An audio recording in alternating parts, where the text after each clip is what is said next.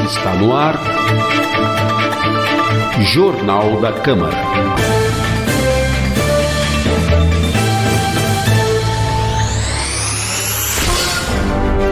Olá, começa agora o Jornal da Câmara com produção e apresentação de Amanda Mendes e Priscila Radiguieri, trabalhos técnicos de Rafael Alves. Confira os destaques dessa edição. Câmara aprova projeto sobre fundamentação de pareceres jurídicos. Vereadores prestigiam o lançamento do projeto Conecta. Prefeitura formaliza fundo rotativo para escolas proposto por vereadora. Saúde presta contas do segundo quadrimestre em audiência pública. Escola do Legislativo promove curso gratuito de jardinagem. Confira ainda os destaques da sessão ordinária. E a entrevista com o vereador Cícero João. Após longo debate, foi, em, foi, aprovado em segunda discussão na última sessão ordinária o projeto de resolução número 34 de 2021, de autoria do vereador Fernando Dini, do MDB, sobre a fundamentação dos pareceres jurídicos. Segundo a proposta, nas hipóteses em que, em que as argumentações da Secretaria Jurídica não forem acolhidas pela Comissão de Justiça, a referida comissão deverá fundamentar seu parecer abordando todos os aspectos, aspectos técnicos jurídicos e que se baseou a sua conclusão. Para o autor, a proposta tem como objetivo ampliar o debate jurídico sobre as proposições dos vereadores. Lá na comissão se discute a técnica Lá se discute a constitucionalidade, vereador Fausto. E aí vem para este plenário, para que nós possamos avaliar o técnico e o político. Né? Por isso que tem derrotas, vitórias, situação, oposição, é, projetos bons, projetos que não são bons. Essa é a fundamentação. O que nós temos que ter, Fausto, hoje, é, por exemplo, o vereador Fausto apresenta uma emenda que já aconteceu aqui dentro desta Casa de Leis, e os colegas vereadores podem comprovar comigo, isso não é nenhum, não estou fazendo nenhuma falsa acusação, pelo amor de Deus, mas que a emenda, quando ela não cabe ou quando é de determinado vereador, mesmo com um parecer jurídico favorável à emenda, a Comissão de Justiça barra. Pode barrar, não tem problema nenhum desde que fundamente coloque-se o contraponto do parecer da Secretaria Jurídica. O presidente da Comissão de Justiça comentou o projeto e reforçou o caráter técnico dos pareceres. Após a manifestação de diversos parlamentares, o projeto de resolução foi aprovado em definitivo.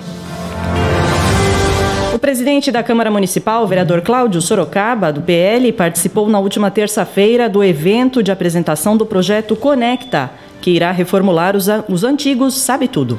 A cerimônia, que foi realizada na unidade do Vitória Régia, na Zona Norte, contou ainda com a presença dos vereadores Vinícius, Vinícius Aite, do PRTB, Fábio Simoa, do Republicanos, e Fausto Pérez, do Podemos, além do prefeito Rodrigo Manga, secretários municipais e autoridades de educação. Cláudio Sorocaba parabenizou o prefeito e a Secretaria de Educação pela iniciativa e destacou a importância da valorização da educação. Antes do evento, o presidente da Câmara também acompanhou a entrega do cartão alimentação nas vilas União e Santa Luísa. A Prefeitura de Sorocaba lançou oficialmente nesta semana o Fundo Rotativo da Escola, que destina recursos diretos para as instituições de ensino. A proposta teve por base um projeto de lei da vereadora Yara Bernardi, do PT, que criava o Programa Municipal Dinheiro Direto na Escola e que foi aprovado pela Câmara em 9 de dezembro de 2020. As escolas precisam ter um orçamento para gastar em questões emergenciais, em projetos novos, questões culturais, materiais didáticos. Isso discutido entre a PM e a direção da escola, o conselho de escola também. Eu apresentei esse projeto aqui na gestão da prefeita Jaqueline, se chamava dinheiro direto na escola. Ele é semelhante a um projeto que já existe em nível federal. O Ministério da Educação manda recurso para as escolas estaduais e municipais para que se gaste ali naquilo que for decidido dentro da escola, principalmente projetos educacionais e questões emergenciais, pequenos concertos. A prefeita Jaqueline acatou o projeto, mandou, mudou de nome e mandou para esta casa, e a regulamentação e os recursos vieram agora no governo do prefeito Manga. Ontem foi a liberação simbólica de, de recursos que as, que as escolas estavam aguardando há muito tempo e que vão receber.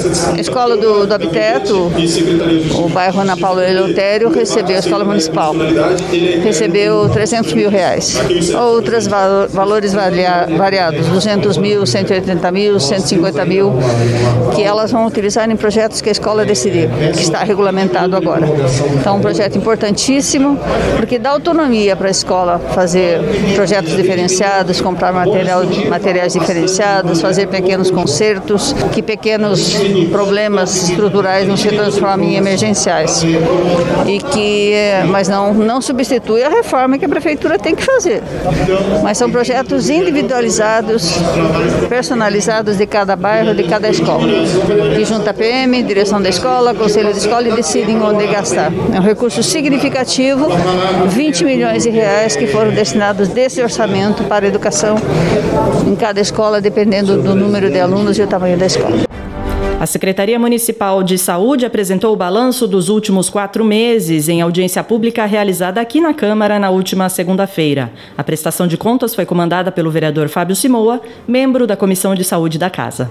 É, foi o segundo quadrimestre né, da, da, audiência pública sobre debater as situações aí do que foi já usado, né, sobre alguns vereadores que estavam presentes nessa audiência pública. E como eu falei, é um meio de comunicação da população ter ideia de como está sendo gerido o dinheiro público que é da saúde. Então foi solicitado, foi falado sobre as situações da hemodiálise, foi falado umas situações do dinheiro que foi utilizado para o Covid. Então é pós-pandemia. Então é importante, é, infelizmente não tinha uma, uma, uma questão de uma uma, de um público presente, mas tem as redes sociais aí, tem a questão da Rádio Câmara, canal da Câmara, que vai ficar registrado, né? Isso foi importante. O secretário esteve presente, respondeu os questionamentos dos, dos vereadores que estavam também presentes e de alguns munícipes que estavam acompanhando em rede social. Então eu estava como presidindo como membro da comissão de saúde e vimos como positivamente e frutos daí, dali daquela, daquela reunião, né? No caso da audiência pública, vai gerar é, mais confiança e, e distribuir, mostrar onde está sendo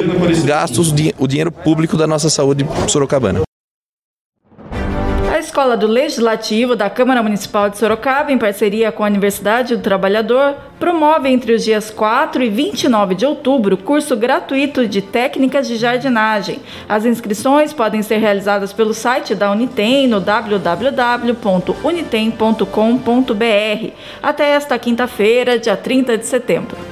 As aulas serão ministradas na sede da Escola do Legislativo, aqui na Câmara, no período da tarde, às segundas, quartas e sextas-feiras. São 16 vagas disponíveis e podem participar as pessoas que tenham mais de 18 anos. Repetindo, as inscrições no site da Unitem se encerram hoje, não perca. E após, e após o Jornal da Câmara, será realizada a 55ª sessão ordinária. A pauta extensa traz projetos remanescentes da sessão passada, além de quatro projetos novos em primeira discussão. Hortas pedagógicas, multas de trânsito, pessoas com autismo, Câmara Verde doenças raras são alguns dos temas da ordem do dia. O Jornal da Câmara vai para um breve intervalo. Nós voltamos daqui a pouquinho.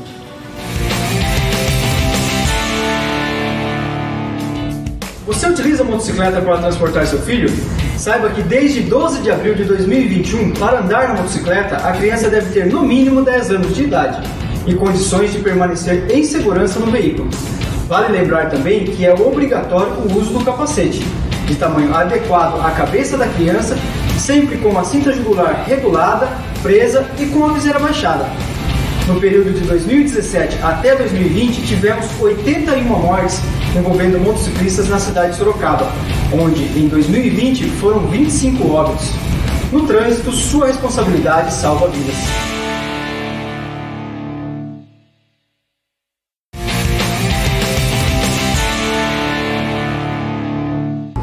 Fique sabendo, você utiliza o celular enquanto dirige?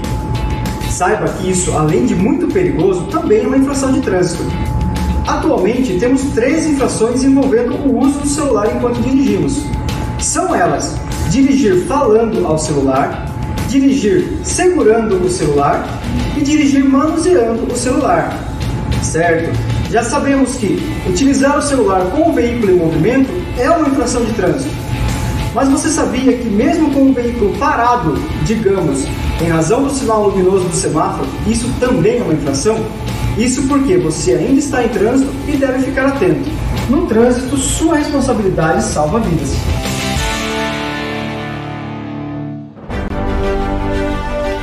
Estamos recebendo hoje aqui na Rádio Câmara o terceiro vice-presidente da mesa diretora, vereador Cícero João, do PTB. Seja bem-vindo, vereador. Bom dia, bom dia a vocês, bom dia a todos os ouvintes. Obrigado Obrigada. pelo convite. Obrigado pela presença, vereador. Vereador, vamos começar falando sobre a audiência pública, né, que foi realizada no início dessa semana por sua iniciativa para debater o projeto de lei de sua autoria que proíbe a instalação de bombas de autosserviço nos postos de, com, de combustíveis. Como foi essa audiência, vereador? Foi uma audiência tranquila, tivemos a presença do deputado federal Cezinha de Madureira, é o meu convite. Isso é um. Já existe um, esse projeto de lei de proibição, lei federal. É, mas o, o, deputado Kim entrou com uma revogação, é, uma emenda é, revogando essa, pedindo a revogação dessa, dessa lei. E eu entrei com um projeto em Sorocaba, que Sorocaba é, não se cria essa lei de proibição, não terá é, bombas autosserviços. Porque aí você tira só na cidade de Sorocaba nós temos 1.200 frentistas na cidade de Sorocaba. No Brasil são 500 mil frentistas. Então, hoje a cidade, o estado, no modo geral, o Brasil, o desemprego, o número de desemprego são muito grandes. Então, nós não podemos é, aceitar algumas coisas que venha tirar o emprego dessas pessoas. Que 1.200 frentistas na cidade de Sorocaba representa mais de 3 mil pessoas sustentadas por esses frentistas, no modo geral. Então não é justo essas pessoas perderem seu emprego e ficar desempregado e aí vão ter que ir para outro mercado de trabalho. Indo para outro mercado de trabalho também vai chocar o desemprego do outro lado. Então eu entrei com esse projeto, acredito que é um projeto que teremos êxito na votação de aprovação. E em Brasília, o projeto do deputado Kim Kataguiri, Kataguiri acho que é Isso, coisa assim parecida, é, é, não terá evolução. Esse processo dele não vai não vai conseguir ter voto para aprovar esse, esse, projeto, com certeza. O deputado Cezinha vai começar a trabalhar empenhado nisso aí. Provavelmente seja relator, é, relator do, do projeto, da, da, emenda dele. Acredito que não passe esse, esse projeto lá em Brasília. Mas caso seja aprovada, já terá uma lei. A ideia é que já tem uma lei para que em Sorocaba não vale, não vale essa, essa mudança, né, vereador? Exato. A minha preocupação é que se acontecesse de ser aprovado em Brasília, a cidade de Sorocaba já tem essa lei que não pode exercer esse serviço de serve-serve em posto de gasolina. Hum, ainda mais no Brasil, né? Um país com 14, 15 milhões de desempregados, né? Mais 500 mil, que, como o senhor disse, né? Reflete em, em, famílias, em muitas pessoas, né? Não é a realidade do nosso país ter um serviço como esse, né? Como acontece em outros países, mas aqui não, não funciona. Né? Sem, não tem nem é, sem questionar, porque são 500 mil, 500 mil frentistas no Brasil. Sim. Isso eleva um, um, um número muito grande de pessoas que são mantidas por essas pessoas. Então, cada casa aí, um casal tem três, quatro pessoas. Nós vamos falar em mais de duas milhões de pessoas que são mantidas por esse serviço. Então, a cidade de Sorocaba não terá serviço service-service. E, vereador, na última semana o senhor esteve com o presidente do PSD, o Gilberto Kassab. Como que foi esse encontro? Ele que é uma, uma figura de grande destaque na, na política nacional. Gilberto Kassab é um amigo. É, eu tive a semana passada, junto com o doutor André Moron, discutindo políticas. Quando tem três pessoas ali no meio político, só fala de política. Então nós estamos discutindo política 2022. Provavelmente é, existe uma pré-campanha já do André Moron, doutor André Moron, será pré-candidato a deputado federal, junto comigo, pré-candidato a deputado estadual. Isso a gente está trabalhando já, já está buscando aliados e o Gilberto Kassab nos abraçou. E seremos o, o candidato dele e vamos trabalhar, vamos ver o que, que dá. O Gilberto Kassab é, junto com o Geraldo Alckmin, hoje vai ser o aliado com França, provavelmente seja os governadores de São Paulo, e vamos trabalhar para ter êxito no nosso trabalho. Certo, vereador Cícero, nós tivemos nessa semana também aqui na Câmara de Sorocaba a prestação de contas da Secretaria da Saúde, referentes aos meses de maio a agosto deste ano, né? Na ocasião, o senhor levantou o problema relativo ao atendimento na rede Hebe Camargo. Como que foi essa manifestação? Então, eu levantei esse... Por quê? município, o secretário municipal de saúde, ele tem por obrigação, é, no, independente as pessoas façam uma cirurgia e seja encaminhado para a rede Hebe Camargo, que é do estado, nós, nós, como vereadores do nosso município, nós temos que cobrar o secretário para que ele dê atenção a essas pessoas.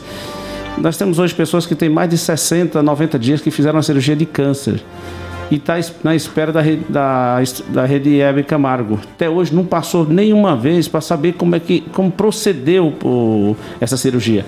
Como é que essa pessoa sabe que que tá, já sarou, se não sarou, se deu certo, se deu errado, só depois de exames. Mas a, a rede Hebe Camargo não chama. Então, quando a rede não chama, o que tem que fazer? O secretário fica em cima, forçando, porque é a obrigação dele. Ele está ali não é só para fazer o que é fácil, tem que fazer o que é difícil para fazer o que é fácil, o próprio município faz. Então, quando eu questiono isso para o secretário, ele sempre fala, ah, mas é, isso é, é, questão do Estado. E para que o que, que ele está fazendo sentado na cadeira do secretário municipal?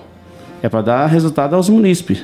Não é. Senão nós cobraria só do, do, secretário estadual. Nós não temos esse poder de cobrar o secretário estadual. Nós temos o poder de cobrar ao secretário municipal. Isso que, que foi relatado. Inclusive até o Fausto também falou sobre esse assunto. Uhum. Mas é. Hoje nós vem passando uma, uma fase ruim na saúde. No Brasil inteiro. através desse Covid. Mas a cidade de Sorocaba passa uma fase ruim com o secretário, essa é a verdade. Nós vamos ter muito problema ainda esses problemas desse ano aqui da, da Secretaria de Saúde, que teve, que foi contratos, foi é, alguns contratos emergenciais, alguns contratos de Covid. Isso a gente só, vai, só vamos começar a ver o tamanho do problema o ano que vem. Uhum. Porque o secretário não, não é hábito para estar no cargo. Ele não, na minha, no meu conhecimento, ele não tem, não tem a maturidade de estar no cargo de secretário de saúde. O secretário de saúde tem que agir com a razão, sempre com a razão, não sentido partidário. E o secretário hoje puxa muito partidário.